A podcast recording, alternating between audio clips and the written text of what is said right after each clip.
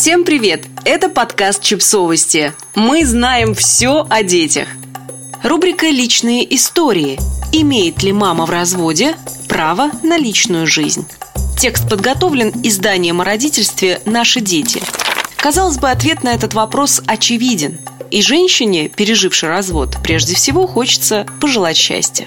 Но практически каждая разведенная женщина, делающая робкие шаги к новой семье, сталкивается с недовольством, реже со стороны ближайших родственников, чаще со стороны собственных детей. И если первые называют вставление палок в колеса заботой, не спеши, ты уже обожглась, подойди к выбору максимально осознанно, Второй разрыв ты просто не переживешь. Давай уж на этот раз не ошибаться. То дети не всегда могут объяснить, почему они против. Против и точка. Нет смысла обсуждать. Мама наша, мы решаем. Ревность, страх снова пережить развод самых близких людей, любовь к папе, который хоть и оказался за бортом, для детей не перестал быть единственным. Его невозможно заменить. Детей легко понять. Один болезненный разрыв на их глазах уже случился. Не будет у мамы мужчины, не будет возможности испытать болезненность разрыва снова. Отсюда все эти вопросы к маме, которая вдруг снова порхает, верит в себя и готова снова начать жить, любя, уважая, веря. Зачем он нам? Нам же и без него хорошо, разве нет? Тебе что, нас мало? Прислушиваемся и возмущаемся детскому эгоизму. Но если навострим уши и вникнем, то поймем, дело не в эгоизме, дело в страхе. За себя, за маму, за основы, которые снова в один момент могут стать зыбкими, принесут ненужные перемены, переживания, страдания.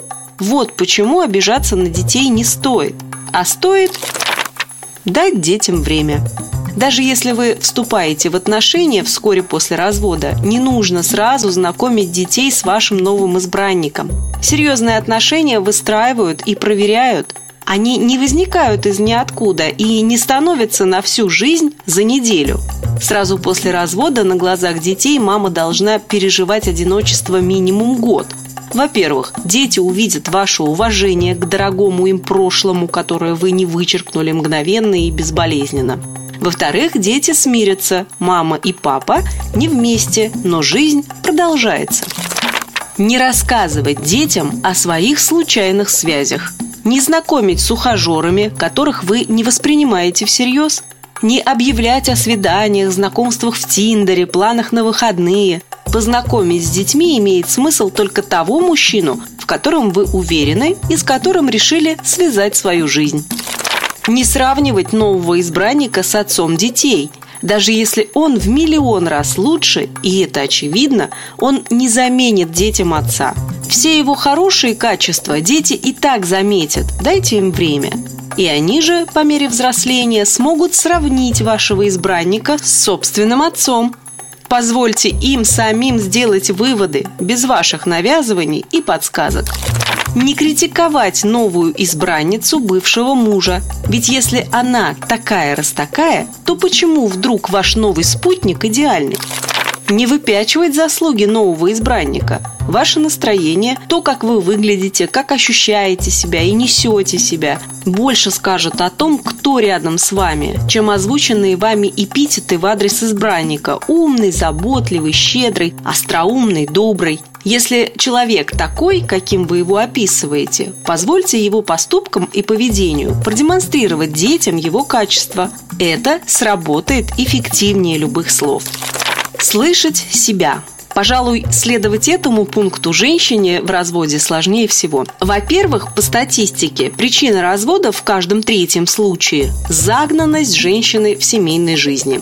Во-вторых, в разводе женщина еще больше защищает детей от негатива, оберегает, сглаживает, подставляет себя. В таких условиях прислушаться к себе непросто. А что нужно именно мне?